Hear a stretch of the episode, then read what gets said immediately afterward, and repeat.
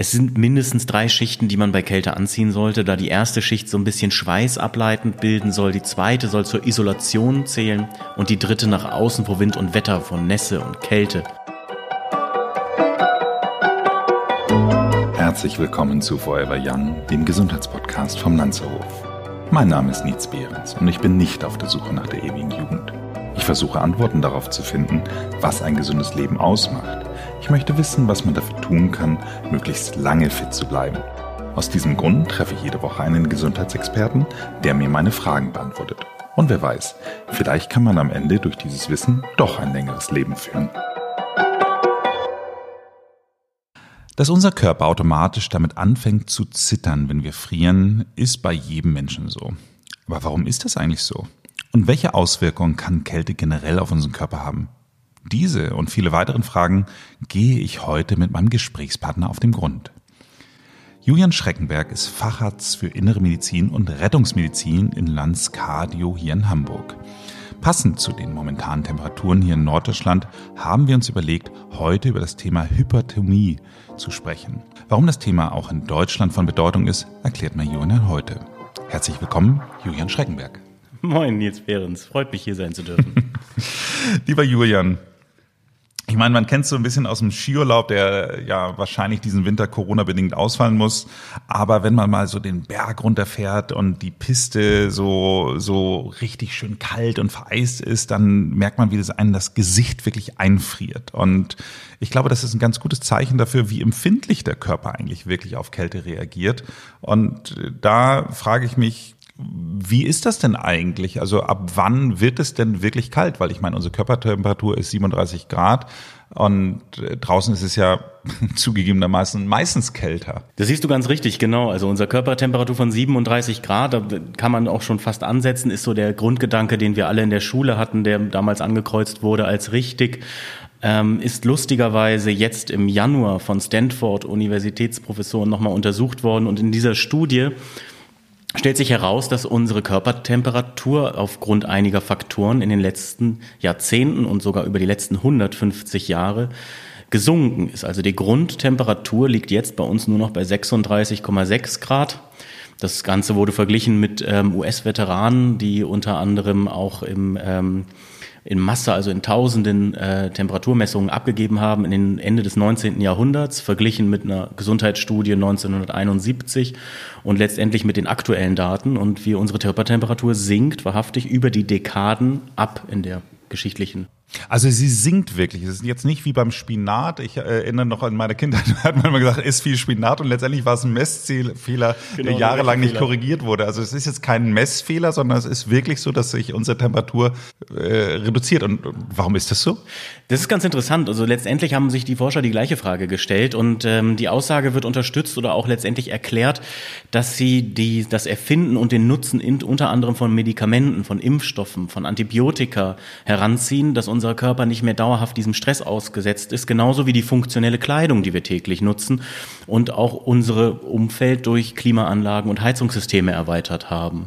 Bedeutet auf kurzer Distanz, wir haben einfach einen unteren Aktivitätsstatus, also sprich, wir verbrauchen weniger für Umsatz im äußeren Stresslevel. Ist lustig, man würde ja eigentlich denken, dass wir immer mehr Stress haben, aber äh, okay. Wenn wir jetzt aber mal wirklich bei der Temperatur bleiben, gibt es denn eine optimale Umgebung oder ähm, gibt es da gegebenenfalls auch Unterschiede bei den Menschen? Also angegeben als optimale Umgebungstemperatur, als Außentemperatur für den Menschen an sich, leicht bekleidet oder sogar unbekleidet, sind 27 Grad. Wow, Dann schafft man 27 Grad. Exakt, das, dazu kommen wir wahrscheinlich auch noch. Das heißt, auch bei etwas wärmeren Temperaturen sonst ist man unbekleidet, trotzdem den Witterungsbedingungen ausgesetzt, vor einer Unterkühlung nicht zu schützen und ähm, nicht ungeschützt. Und was man auch sagen muss, ist, dass ähm, wenn man auf Unterschiede angeht, natürlich Frauen früher als Männer immer schon frieren. Ich glaube, das äh, haben wir alle schon mal miterlebt, dass jedem, neben jemandem oder neben einem Mann eine Frau steht und sagt, hey, mir ist aber jetzt schon ziemlich kalt und der Mann sagt, ach ja, also ich könnte hier noch im T-Shirt stehen. Und das ist auch bewiesen. Also die Frauen haben erstmal eine Durchschnittstemperatur, die 0,8 Grad unter dem des Mannes liegt und interessanterweise, und das fand ich sehr beeindruckend, bei 5 Grad Unterschied schon früher frieren. Das heißt, sie geben ihre Kälte bei 5 Grad Unterschied eher an. Ja, meine Tochter sagt mir regelmäßig, dass ich kein natürliches Kältegefühl mehr hätte. Aber ich finde es ganz interessant, weil, äh, und, und da mögen meine Hörerinnen mich bitte jetzt entschuldigen, aber es ist ja nachweislich so, dass Frauen grundsätzlich einen prozentualen höheren Fettgehalt als Männer haben. Von daher müsste man ja eigentlich denken, dass das ganz gut wärmt. Aber ähm, das scheint dann doch nicht so zu sein. Das sind die Unterschiede. Genau, das Fett ist natürlich zur Isolierung nicht schlecht. Deswegen gab es auch in dieser Studie zum Beispiel Unterschiede zwischen dicken und dünnen Menschen. Aber interessant ist hauptsächlich der Muskelansatz. Und Männer haben durch ihren höheren Testosteronhaushalt mehr Muskelkraft oder mehr Muskel letztendlich ähm, Verhältnis zum Gesamtkörpergewicht und dadurch ist die Wärmesteigerung bei Männern einfach insgesamt einfacher. Muskeln werden nämlich besser durchblutet als das Fettgewebe. Wir reden jetzt ja hier die ganze Zeit von ich sage jetzt mal frieren, bisschen Gänsehaut, aber letztendlich, ähm, ab wann reden wir denn wirklich von einer Unterkühlung? Also gibt es für Unterkühlung wirklich Anzeichen? Es ist so, dass wir natürlich den Status der Unterkühlung immer beginnen mit dieser Gänsehaut, dem kalten Schauer, den wir haben. Das Zittern kommt dann dazu und ähm, der pathologische Prozess, der sich dann einstellt, ist, wenn wir von einer Unterkühlung reden, und das ist ab 35 Grad und darunter schon, ähm, darauf hinzuzuführen, äh, zurückzuführen, dass man ähm, in den peripheren Gefäßen eine gewisse Vasokonstriktion sich einstellt. Was bedeutet Entschuldigung, das? nur mal ganz kurz, damit wir hier keine Verwirrung haben, weil wir ja eben gerade die ganze Zeit bei Außentemperaturen ja. waren. Wenn du jetzt von 35 so. Grad sprichst, meinst du Körpertemperatur. Die, genau, die, ich meine die Körperkerntemperatur, das ist richtig. Also bei 35 Grad Körperkerntemperatur beginnen wir von einer Hypothermie oder einer unter, einem unterkühlten Körper zu sprechen. Bis zu 35 Grad akzeptiert der Körper das. Und ab dann beginnt es sozusagen mit diesem Mechanismus einer einer Gänsehaut, einem kalten Schauer, einem Zittern und auch den äh, letztendlich zentral gesteuerten ähm, Nervensystemeinstellungen, also sprich das vegetative Nervensystem ähm, fängt an zu arbeiten, initial, also gleich am Anfang der Sympathikus, indem er die Gefäße, die peripher laufen, gerade in Händen und Füßen zusammenzieht und wenn man an dein Skierlebnis erinnert, so ein bisschen auch an die Nase. Das heißt, die Blutversorgung wird in diesen Gebieten erstmal heruntergefahren, um, und das ist ein klarer Schutzmechanismus, zentrale Organe wieder besser zu durchbluten, die lebenswichtigen Organe weiterhin am normalen Stoffwechsel teilhaben zu lassen.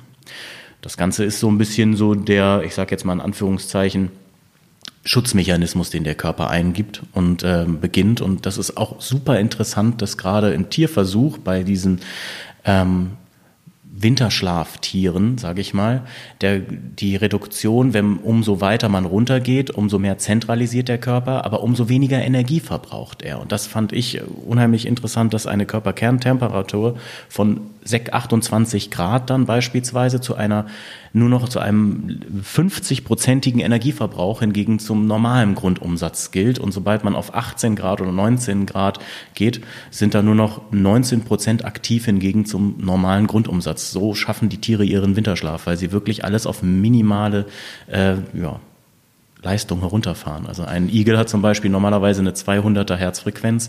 Das schlägt nur noch ein paar Mal pro Minute und er atmet auch maximal nur noch ein bis zweimal pro Minute, wohingegen er sonst 40 Mal pro Minute arbeitet. Du bist ja Kardiologe, deswegen vielleicht ja. eine kurze Randbemerkung. Also umso kleiner das Lebewesen, desto höher der Herzschlag. Ich glaube, ein 200er Puls äh, würde jeden, jeden unserer Hörer, Hörerinnen äh, nervös machen. Aber dann dürfen äh, Sie sich gerne bei uns vorstellen. Auch das ist natürlich im Menschen möglich, aber er fühlt sich mit Sicherheit Sicherheit nicht im normalen belastbaren Status. Wenn wir jetzt mal weitergehen äh, in die Stadien der Unterkühlung, wie würdest du jetzt sagen, geht's weiter? Genau, also wir haben ja angefangen mit dem Muskelzittern ab 35 Grad. Das ist so das Hypertoniestadium 1. Insgesamt gibt es so ein bisschen von der Schweizerischen Gesellschaft äh, fünf Stadien eingeteilt worden, weil die ja auch sehr viel mit Unterkühlung und Bergrettung zu tun haben.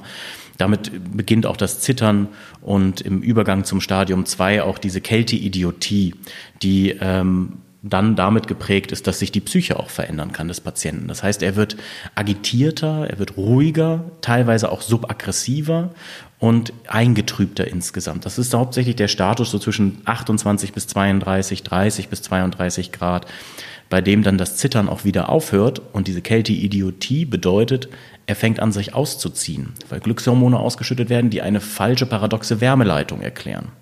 Und ab Stadium 3, das sind so 28 bis 24 Grad, sind die Patienten oder die Opfer, je nachdem, wo man dann steht, ähm, in einer Art Paralyse oder Lähmung. Das heißt, sie reagieren nicht mehr und Vitalzeichen sind noch minimal oder schwer nachweisbar. Dann das Stadium 4 und 5 sind die nachweisbaren Stadien, bei denen man sagen muss, unter 24 Grad sind es, ist es so, dass man zwar noch einen Körper hat, der versucht, Vitalzeichen darzustellen, aber sehr langsam, so wie beim letztendlich vorher besprochenen Igel auch. Also es sind nur noch wenige Herzschläge in der Minute, wenige Atemzüge in der Minute, die der Patient macht. Und festgesetzt bei unter 9 Grad setzen wir uns im Moment damit auseinander, dass man von einem Tod spricht durch Erfrierung. Also quasi unter 9 Grad Kerntemperatur. Unter, unter 9 Grad Körperkerntemperatur gemessen das ist jetzt ein bisschen unschön, das im Alltäglichen zu tun, aber im unteren Ösophagus, im unteren Speiseröhrendrittel. Ja, Wahnsinn. Und wenn man jetzt aber äh, mal grundsätzlich so sagt, das ist ja nicht eher normal. Trotz allem, wenn es aus irgendwelchen Gründen mal in so eine Situation kommt, ab wann würdest du sagen, hat man dann irreparable Schäden?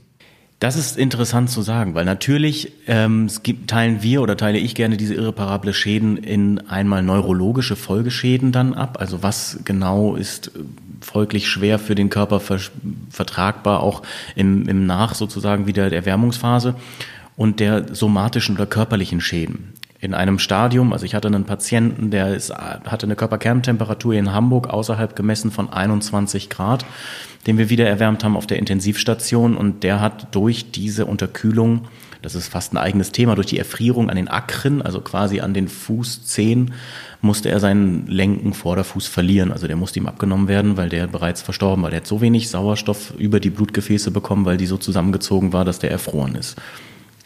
Genau, also das sind natürlich, kann man da sagen, diese Schäden sind, sind messbar, greifbar. Neurologisch gesehen kann man fast in eine andere Richtung denken. Das ist ganz interessant. Wir haben auch bei Reanimationen die therapeutische Hypothermie, die wir ansetzen. Das heißt, es geht zwar nicht so weit, dass wir die unter 30 Grad runterkühlen, die Patienten, aber wenn wir einen Patienten frisch reanimieren, dann haben wir auf der Intensivstation die Möglichkeit, und das ist auch Usus, den Patienten in einem unterkühlten Status bei 32 Grad zu lassen, damit er möglichst ein gutes neurologisches Outcome hat. Bedeutet, die Erfahrung zeigt, dass ein erhöhter Stresslevel in diesen Regionen nach Reanimation eher negativ ist. Wie kann es denn überhaupt passieren, dass wir überhaupt eine so tiefe Körperkerntemperatur erreichen? Genau, das heißt, das Auskühlen an sich oder diese tiefe Körper Körperkerntemperatur ist leichter zu erreichen, als wir glauben. Denn wenn wir schon rein daran denken, dass wann zittern wir, da sind wir schon bei unter 35 Grad. Das heißt, wir sind sehr sensibel, was die Außentemperatur angeht. Und hauptsächlich gefördert wird sowas bei einer langen Expositionszeit, schlechter Wetterlage und schlechter Kleidung. Also, dass man vor allem durch Wind und Kälte und Nässe deutlich schneller Körperwärme verliert durch, durch Transpiration oder Konvektion, also Leitung auch nach außen. Und die klassischen unterkühlten Patienten haben wir natürlich als Lawinenopfer, als, als Lawinenopfer, als abgestürzte Gletscherwanderer, Ertrinkungsunfälle, die ja nochmal im Wasser noch schneller diese Konvektionsleitung haben, also die Leitung von Wärme nach außen. Das ist ein ganz interessanter Punkt. Ich war zugegebenermaßen äh, zu einem Zeitpunkt, wo man es vielleicht äh, nicht mehr so viele Leute auf der Alster sieht. Ich glaube, war, es war jetzt Ende November, war ich mit ähm, einem Kumpel Stand-Up paddeln und äh, wir hatten eigentlich nur unsere, ich sag mal so, ich hatte meine normale Laufkleidung an. Es waren drei Grad Außentemperatur, wir waren auf der Alster und dann waren wir so auf der wirklich Mitte, Mitte, Mitte der Alster, also für alle nicht aus Hamburg kommenden, Alster ist ein, ein Fluss, der aber zu einem großen See aufgestaut ist in der Mitte der Stadt. Und ich würde mal sagen, wenn ich da in der Mitte, Mitte, Mitte der Alster reingefallen wäre, würde ich wahrscheinlich auf diesem Stand-Up-Pedalboard unter normalen Bedingungen fünf bis zehn Minuten brauchen, bevor ich wieder ans Land gepaddelt bin. Das heißt, ähm, der, der Freund von mir hat dann den kleinen Fun-Fact gebracht, dass er meinte, wenn wir jetzt reinfallen würden, dann würden wir es wahrscheinlich nicht überleben. Und äh, ist das so? Also bei der Alster ist ja ist richtig, die hat eine tiefe Temperatur und vor allem kommen wir dann natürlich dazu, dass wir bei den Ertrinkungsfällen schneller auskühlen. Also wie du schon gesagt hast, mit Laufkleidung ist genau die Kleidung, die ja diese Profisurfer, die auch teilweise am Atlantik ähm, zu Winterzeiten surfen, nicht zurückgreifen würden, sondern da kommen wir zur optimalen Kleidung und das sind natürlich Neoprenanzüge. In fünf bis zehn Minuten sinkt die Körpertemperatur auf jeden Fall so schnell ab, dass du es auch etwas länger mitbekommen würdest. Also es ist nicht so, dass man dann rausgeht, an, draußen trocknet und das war's. Was würde man machen oder was würdest du machen? Jeder Mensch versucht schnellstmöglich auf dieses Paddel zurück, auf das Stand-up-Board zurückzukommen und dann wieder an Rand, also sprich irgendwie ans Ufer zu kommen. Als nächstes, und das ist jetzt das, was wichtig ist, ist es Entledigung der Kleidung. Man hat dann eine höhere Chance, die Körpertemperatur aufrecht zu erhalten, wenn man sich der nassen Kleidung einfach entledigt und ähm, in Aktivität bleibt. Der Muskelumsatz und die Muskelkraft ist unser Hauptwärmeträger und Hauptverbrennungsmotor. Sechsmal höhere Wärmeproduktion schaffst du allein durch Muskelbewegung. Das heißt, du kannst deine Körperkerntemperatur alleine dadurch um vier Grad anheben. Wenn du es schaffst, kann man es auch versuchen, sozusagen am Rand, bis dann Hilfe eintrifft, auch so weit sich zu bewegen, sich zu, ja, durch, durch Wippen, durch Hüpfen, durch körperliche Aktivität wieder warm zu halten. Aber man sagt ja immer, dass die, die Muskeln dann irgendwann auch versagen. Also das ist ja das, was man, so, so dieser klassische Fall, das wurden immer die Geschichten erzählt, als wir früher dann irgendwie es gar nicht abwarten konnten, Schlittschuh laufen zu gehen und dann einfach schon mal aufs Wasser gegangen sind. Dann wurden uns immer diese Horrorgeschichten erzählt von den Leuten, die dann eingebrochen sind. Und dann äh, setzen sofort die Muskeln aus und dann kann man sich gar nicht mehr bewegen und dann geht man noch runter und stirbt. Also ähm, ist das etwas, was so schnell passiert? Also Schlittschuhlaufen auf der Alster klingt für die jüngeren Zuhörer wahrscheinlich utopisch. Aber das, was du beschreibst, ist äh, wahrhaftig letztendlich der von äh, der erwähnte Kälteschock oder halt auch die Sofortreaktion. Das ist ähm, in dem Moment auch einzuteilen, bedeutet, es beschreibt am Anfang vor allem den plötzlichen Kältereiz, der direkt auf die Haut wirkt und die Folge dessen und auch im Rahmen der Hyperventilation kann es auch jüngere Erwachsene und auch Kinder sozusagen treffen, die dann daran sterben. Das ist wohl richtig. Innerhalb der ersten drei bis fünf Minuten kennen wir das. Wenn wir direkt in kaltes Wasser springen oder auch kalte Dusche uns aussetzen, dass wir eine äh, deutlich erhöhte Atemminutenvolumen fördern, bedeutet, wir haben eine tiefere und schnellere Atmung, die dann gerade bei Gischt in der Elbe beispielsweise ähm, dazu führen kann, dass wir auch nur ein Viertel Liter Wasser äh, dadurch verschlucken, dass wir unkontrolliert, hyperventiliert und unter Schock atmen. Das Ganze kann so weit kommen, dass man quasi selbst ertrinkt und das insbesondere ist die Atmung und die kontrollierte Atmung dann im, im Extremfall die Hauptindikation, gerade für junge Patienten, dass sie dann schnell ertrinken. Zudem ist es letztendlich so, dass ähm, nach dem ersten Stadium oder nach dieser ersten Reaktion über die nächsten Minuten auch wieder durch die Kälte da haben wir ja schon drüber gesprochen, über die Muskeln in Armen und Beinen. Bei großer Oberfläche eine schnelle Auskühlung existiert. Und diese schnelle Auskühlung führt dazu, dass dann, und das ist schon die richtige Annahme, die Muskeln nicht mehr so agieren nach einiger Zeit, wie sie eigentlich sollten. Bedeutet, wenn du auf der Alster unterwegs bist oder generell jeder Wassersportler, der im Winter meint, unterwegs zu sein, sollte sich nicht nur deutlich besser kleiden, als einfach nur die ähm, Laufsachen oder eine etwas längere Unterhose mitzunehmen, sondern auch unbedingt an eine Schwimmweste denken. Denn wenn er nicht sofort ans rettende Ufer kommt, treibt er im Wasser und schafft es nach einigen Minuten nicht mehr adäquat sich zu wehren gegen mögliches Ertrinken. Und entsprechend dessen haben wir die Möglichkeit oder auch sozusagen die Gefahr, dass man äh, mehr oder minder untergeht. Und zu guter Letzt kommt dann natürlich noch dazu, dass die Unterkühlung oder Hypothermie ein Problem darstellt, das dann zur Bewusstlosigkeit führt und entsprechend dessen natürlich auch zum Ertrinken und zum Tod. Ich habe ja mal das Glück gehabt, mal Wim Hof kennenzulernen, den, den Iceman. Und ähm, da gibt's ja auch so Aufnahmen, wie er dann da, da war ich lustigerweise auch mal in, in, in einer Gletscherlagune in Island dann schwimmen gegangen ist. Das mhm. hat Justin Bieber in seinen, einer seinen Musikvideos auch schon gemacht. Ähm, das heißt also, es geht ja scheinbar, und Wim Hof argumentiert ja immer, dass man das über Atmung alles wegkriegt. Ja. also da muss man auch sagen, entgegen des Schockes, der ist natürlich nicht aufgeregt in dem Moment, wo er ins Wasser oder in eiskaltes Wasser einsteigt. Und das stimmt auch, dass der Körper und die Psyche da sehr große Rolle spielen können, insbesondere weil das eigene Training da eine Rolle spielt.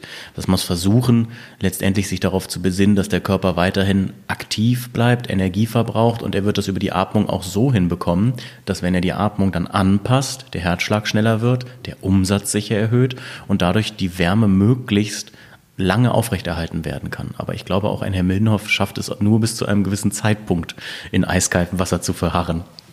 Kommen wir jetzt mal äh, weg von diesen Extremen. Äh, ich meine, jeder kennt das. Ich weiß noch ganz früher, wenn ich wirklich so viel Zeit im Schwimmbad verbracht habe, im Freibad, äh, dass ich irgendwann dieser Zeitpunkt kam, wo dann ich dann nur noch blaue Lippen habe und, und gezittert habe. Was, was, was passiert denn da eigentlich im Körper? Ja, letztlich ähm, haben wir es ja schon so ein bisschen angesprochen. Der Körper merkt durch, die, durch den Hypothalamus, also durch einen Teil im Hirn, dass die Solltemperatur nach unten geregelt wurde von außen. Die Ist-Temperatur entspricht also nicht mehr der Solltemperatur.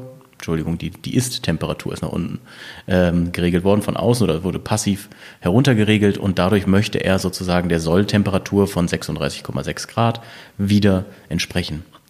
Und er beginnt dann die Mechanismen, die diesen Wert wieder erreichen können. Also sprich, die Wärmeregulation funktioniert dadurch, dass wir gleich am Anfang versuchen entgegenzuwirken durch muskuläres Zittern, indem bis zu sechsmal erhöht, die Wärmeregulation oder Wärmeproduktion nach oben reguliert. Also im Grunde um das, was du mir gerade beschrieben hast, wenn ich jetzt in, in, in die Alster gefallen bin und danach sagst du mir, soll ich nackt äh, mich viel bewegen, ähm, das ja. macht im Grunde der Körper intuitiv. Intuitiv, genau. Das wird zentral geregelt. Das parasympathische Nervensystem setzt erstmal aus. Das sympathische Nervensystem, also unser Fluchtsystem quasi von früher, wenn man vor dem Säbelzahntiger wegrennen musste, setzt ein. Die Gefäße versuchen zu arbeiten. Das Herz Versucht, einen höheren Herzschlag darzustellen, aber trotzdem, deswegen auch die blauen Lippen, die sind nur so blau, weil das rote Blut unsere Lippen nicht mehr durchfließt, sind die unwichtigen Organe, äh, Entschuldigung, die unwichtigen Parte in unseres Körpers unterversorgt, wohingegen die wichtigen Parte oder die wichtigen Organe weiterhin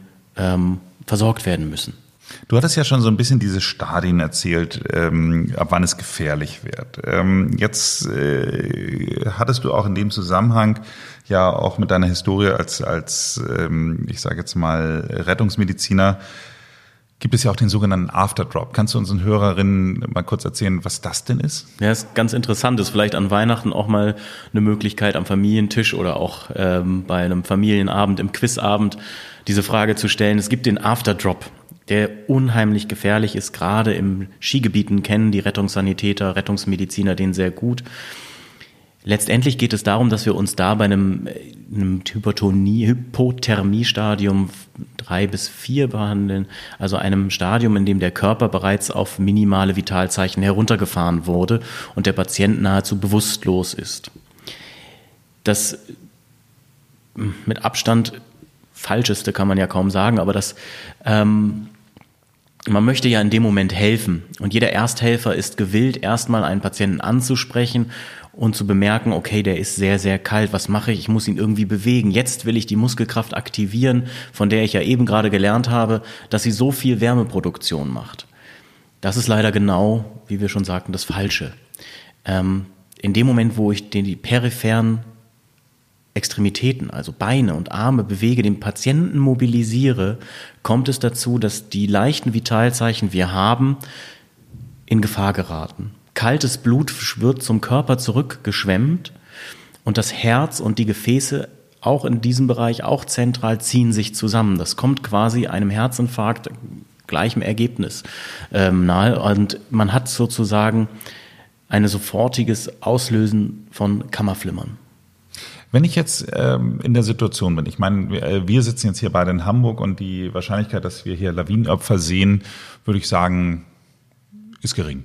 So, und ähm, wenn wir jetzt aber, äh, ich sag mal so, ich gehe morgens immer regelmäßig an der Alster laufen, und da ähm, kann man momentan nicht mehr unter der Kennedy-Brücke so langlaufen, weil der jetzt der Tunnel gesperrt ist. Aber trotz allem habe ich da morgens sehr häufig, gerade wenn ich auf dem Weg zur Arbeit mit dem Fahrrad war, immer äh, Obdachlose liegen sehen. Wenn ich jetzt einen liegen sehe, der signifikant ausgekühlt aussieht, was mache ich dann? Das erste und das wichtigste ist das, was du bereits erwähnt hast. Du darfst hingucken. Man soll sich dem bewusst werden, dass Leute zeitweise, aber auch bei diesen kalten Temperaturen draußen übernachten. Das ist unheimlich schlecht, weil wir diesen Menschen ähm, oder viele dieser Menschen sehen diese Gefahr nicht zu unterkühlen, da sie zusätzlich oft auch unter Drogen- oder Alkoholeinfluss stehen. Und Alkohol, auch wenn wir immer sagen, am Glühweinstand wunderbar, der wärmt mich von innen. Das hat meine Oma schon gesagt. Die besten Jacken sind die Konjacken. ja, das ist, äh, das ist vielleicht auch subjektiv in dem Moment wirklich der Fall, dass man sagt, ach, das ist ja mulig warm und der äh, macht nochmal so richtig von innen die Wärme. Aber es ist leider paradox, denn dieser Alkohol macht genau das, was der Körper versucht zu verhindern, und zwar er erweitert die Gefäße in Armen, in Beinen, und das wird uns ein paradoxes Wärmegefühl vorgespielt. Und genau diese Patienten und die Obdachlosen, die unter Alkoholeinfluss vielleicht eingeschlafen sind, merken dann in ihrem Bewusstsein nicht, wie sie in den Stadien übertreten.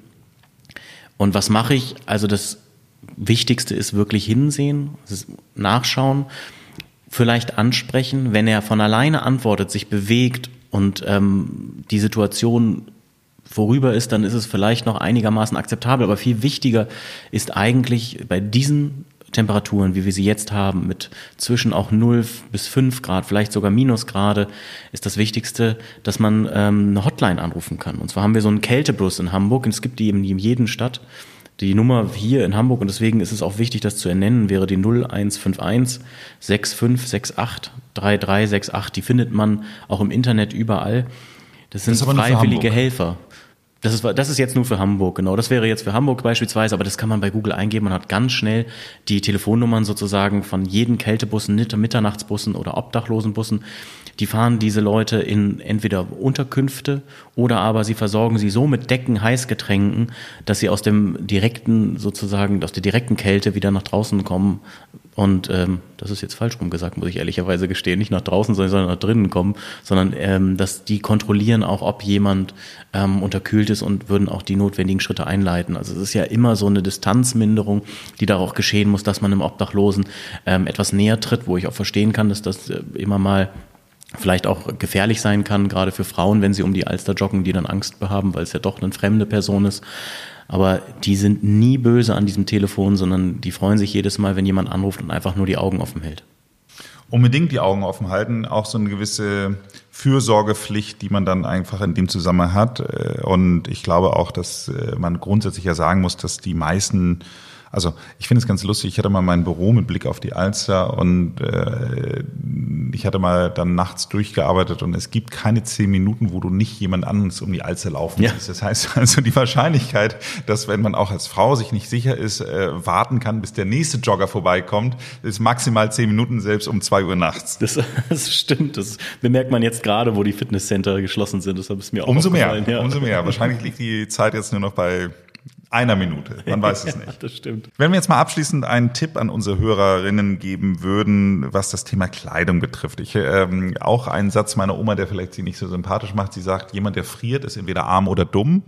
ähm, aber was würdest du denn sagen, ist die optimale Kleidung, die man jetzt in der kalten Jahreszeit anziehen sollte? Also was wahrscheinlich auch bestimmt von deiner Oma mal erwähnt wurde und was auch wirklich hilft, ist die Zwiebeltaktik. Und das ist so der Klassiker, den man immer wieder sagt. Es sind mindestens drei Schichten, die man bei Kälte anziehen sollte, da die erste Schicht so ein bisschen schweißableitend bilden soll, die zweite soll zur Isolation zählen und die dritte nach außen vor Wind und Wetter, von Nässe und Kälte. Diese Zwiebeltaktik ist gut letztendlich erforscht, muss man sagen, in Anführungszeichen, ähm, denn umso weniger Kleidung man trägt, umso schwieriger ist man nach außen natürlich geschützt. Und wenn man dann noch ein bisschen Ingwer, Chili oder Tabasco dabei hat, das wärmt nicht nur, sondern das ist witzigerweise wärmefördernd auch im Grundumsatz. Also wenn man dann auf dem Weihnachtsmarkt steht, kann man wenigstens die Chili con Carne oder so oder Sin Carne dazu verzehren.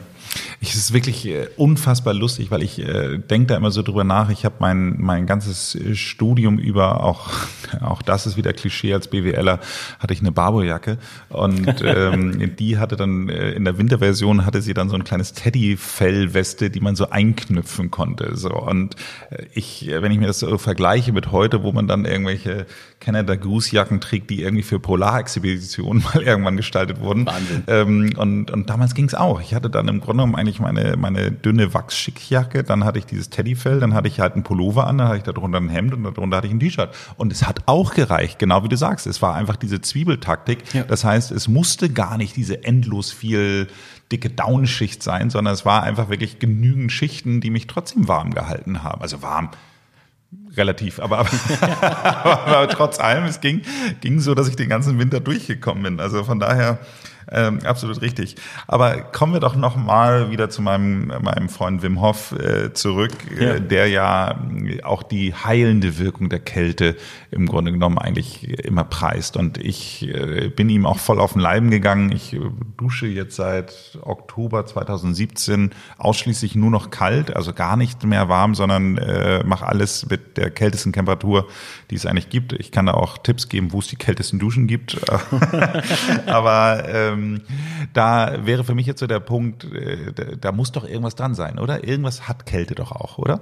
Es stimmt. Also die Kältetherapie oder auch die Kälte, gerade bei Leistungssportlern oder physiologisch ansprechenden Tätigkeiten ist schon, schon ganz gut erforscht und ähm, wir wissen ja auch schon seit Jahrzehnten oder Jahrhunderten vielleicht sogar, dass Wechselbäder auch für die Füße durch die Durchblutung unheimlich positiv sind.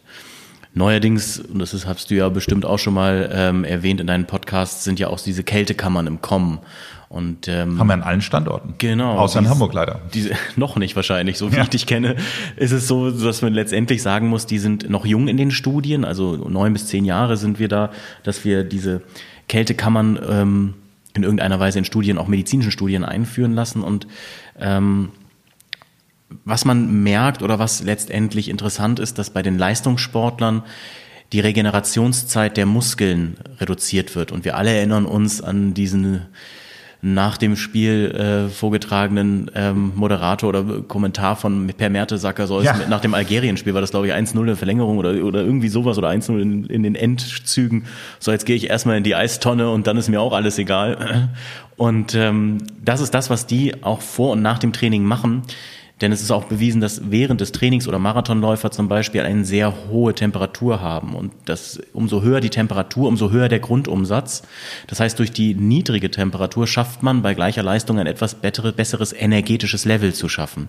Unter anderem in den Kältekammern, gerade auch für, ich sage jetzt mal in Anführungszeichen, Normalsterbliche, also für dich und mich, die nicht jeden Tag sich mit dem Leistungssport beschäftigen, zeigt sich, dass der oxidative Stress gemindert werden kann, dass antioxidative Mittel dadurch gefördert werden, entzündungshemmende Wirkung soll es haben und für Schmerzpatienten, also chronische Schmerzpatienten scheint es positive Effekte zu haben. Was ich außerdem interessant fand, war, dass der Cortisolspiegel, also der psychische Stress, das psychische Stresshormon in unserem Körper dadurch gesenkt wird durch dauerhafte Anwendung und der Testosteronspiegel für Muskelaufbau, für Aktivität und wohl auch Wachheit gefördert wurden. Also so, es geht in die Richtung, dass auch Kältekammern in der Medizin und auch letztendlich in der Regenerations- und Rehabilitationstherapie einen Stellenwert genießen dürfen. Ich kann das nur absolut bestätigen. Es war ganz lustig. Ich war mit, mit meiner Kollegin Hedda ähm, auf dem Rückreise vom Tegernsee und dann sind wir äh, noch in Winterhude kurz gehalten und haben da in diesem Kryopunkt, heißt das, Cryopoint, äh, sind wir dann kurz einmal in diese Kältekammer und danach waren wir wirklich so aufgedreht, dass wir sagten, okay, jetzt können wir eigentlich auch noch irgendwie direkt irgendwie äh, Bäume ausreißen, keine Ahnung was. Und dieses Learning habe ich mitgenommen, als wir London öffnet haben, weil in London haben wir auch eine Cryo-Chamber. Äh, Chamber. Und ähm, da war ich dann mit meinem Kollegen Julius, der dann auch sagte, er wäre ein bisschen müde und dann habe ich gemeint, so komm, wir gehen jetzt einmal kurz in diese, diese Kryo ja, und drei Minuten rein und danach waren wir für die Öffnungsfeier äh, blendend gerüstet, muss man sagen. das ist ganz interessant und das ist auch gut, diese WBC, also Whole Body Cryotherapy, ist äh, super, super, super, weil in dem Moment, wo man wirklich ähm, einen Wachheitsstatus erfordern will, das ist natürlich unter dem gesamt merkt, dass der Sympathikus dann aktiviert wird. Das heißt, man wird wacher, man wird, ähm, die Herzfrequenz steigt. Aber es ist auch wichtig, und das machen wir ja auch, ähm, dass wir diese Therapien wirklich in einem kontrollierten Setting durchführen. Denn ja, es ist nicht damit zu scherzen. Und ich glaube, die gehen bis minus 110 Grad. Und das kann auch zu, wenn man Schweiß auf der Haut hat und ähnlichen schwierigen Verbrennungen führen. Absolut, absolut. Und man darf sich auch nicht so hektisch bewegen. Das denken ja auch genau. immer Leute, dass wenn sie in diesen Whole Body Kammern äh, so anfangen, so wild rumzutanzen, mit den Armen zu wählen, das ist eine ganz schlechte Idee. Ja. Äh, definitiv.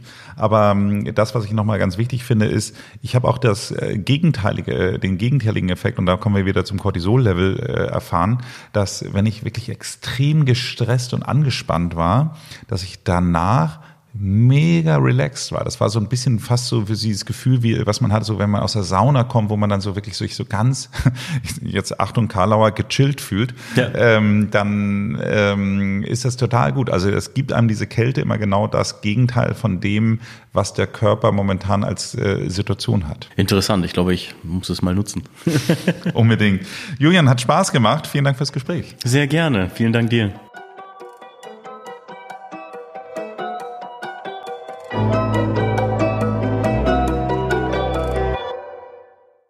Sag mal, wie ist es bei dir denn persönlich? Hast du denn äh, häufig die Situation, dass du an Menschen vorbeigehst und denkst, oh Gott, oh Gott, die sind unterkühlt? Also hast du schon mal einen Obdachlosen zu viel angesprochen?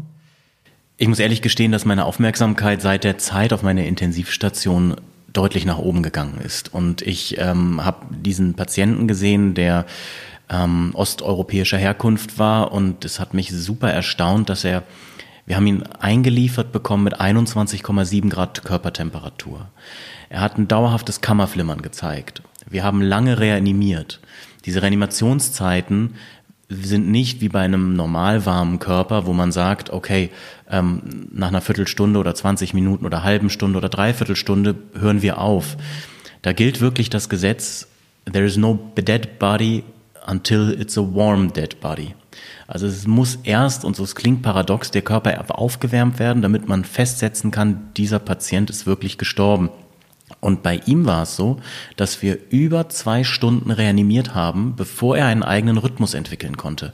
Erst bei einer Körperkerntemperatur von 28 Grad hat er es geschafft, das Herz wieder den normalen Rhythmus einzugehen. Und ähm, das war so eindrücklich, dass ich mich auch belesen habe. Und die längste Reanimationszeit war in Norwegen bei einem Gletscherunfall von einem, ähm, von einem Bergsteiger, der sechs Stunden 52 Minuten lang reanimiert wurde bei einer Körperkerntemperatur von 13,7 Grad im Ausgang und anschließend ohne neurologische Schäden davongekommen ist. Der hat auch Extremitätenteile verloren, aber der Kopf war vollkommen normal. Und das hat mir so viel, ähm, das hat mich so überwältigt, dass ich deutlich, ähm, ja, ich sage jetzt mal aggressiver an Obdachlose rantrete und jetzt ähm, die auch mal sozusagen beäuge. Und wenn da eine normale Atemfrequenz vorhanden ist, oder ich ihn anspreche und er sofort sich umdreht, dann weiß ich auch, der wird niemals da mit dem Bus mitfahren wollen und er wird wahrscheinlich auch ähm, in gewisser Weise, ich sag mal, renitent verbleiben. Aber wir haben ja auch gelernt, Renitenz ist ja auch schon ein Zeichen der Psyche der Unterkühlung. Also ich rufe diesen Bus lieber einmal zu mehr an, äh, zu viel an, Entschuldigung, als äh, einmal zu wenig. Und ähm, die sind sehr dankbar und die sagen auch, dass dadurch, wenn seitdem der Bus letztendlich arbeitet in Hamburg, deutlich weniger Erfrierungstode auch in Hamburg passieren. Und beim nächsten Mal bei Forever Young hören Sie die emotionalste Folge, die ich bisher aufgenommen habe. Unser Kollege Tim Wortmann ist in den Bergen abgestürzt und 200 Meter in die Tiefe gefallen. Was genau passiert ist und wie er sich aus diesem Loch wieder rausgeholt hat, hören Sie beim nächsten Mal. Bis dahin, machen Sie es gut und bleiben Sie gesund.